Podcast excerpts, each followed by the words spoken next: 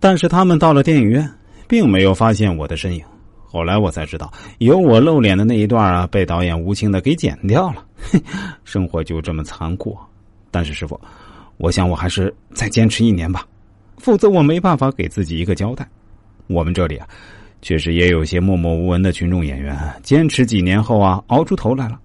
虽然我知道这种希望是非常渺茫的，但哪怕只有一个，我也会在心里给自己留下一个理由。听到这里，我都感觉非常好笑了。就这样，你还能坚持四五年？我于是对他说：“从你命理上看是比较阴虚的体质，最好不要去演那些尸体呀、小偷啊、太监呀、地痞流氓之类的负能量角色。”啊，是吗？他回答说。我其实自己也已经感觉到了，这几年我财运很不好，经常手机被偷，拍戏呀也经常受伤，闲暇时候跟大家打个麻将都是输钱，可能就如师傅所说那样，跟我经常扮演那些负能量的角色有关系。可是不扮演这些角色，我又能接到什么角色呢？这个并不是我说了算，我是一个小小的群演，我可没什么讨价还价的筹码。我对他说。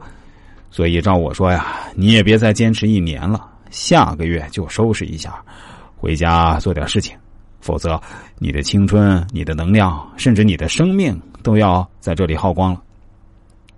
行行行，师傅，你这样越说我越害怕呀。这个小伙子对我说：“下个月我就收拾一下，我回家的话也只能回到农村的老家。”师傅，你说我回家做点养殖业、种植业行不行啊？当然可以啊。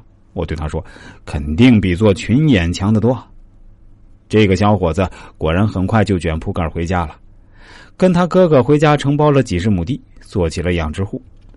据说啊，现在收入还可以，找了个同村的女孩结婚了。还有一位女演员，大概是十几年前找到我。当然，我说是当时啊，她还是个女孩，现在呢，肯定是大妈了。为了方便叙述，我还是叫这位女孩吧。她当时啊，也是在做群众演员，接的呢是一些类似妓女啊、姨太太呀、丫鬟之类的角色，甚至经常要扮演女鬼啊、老妈子呀、妓院老板娘之类的角色。当然，他可能要混的比那个小伙子稍微好一点，因为他长得还可以。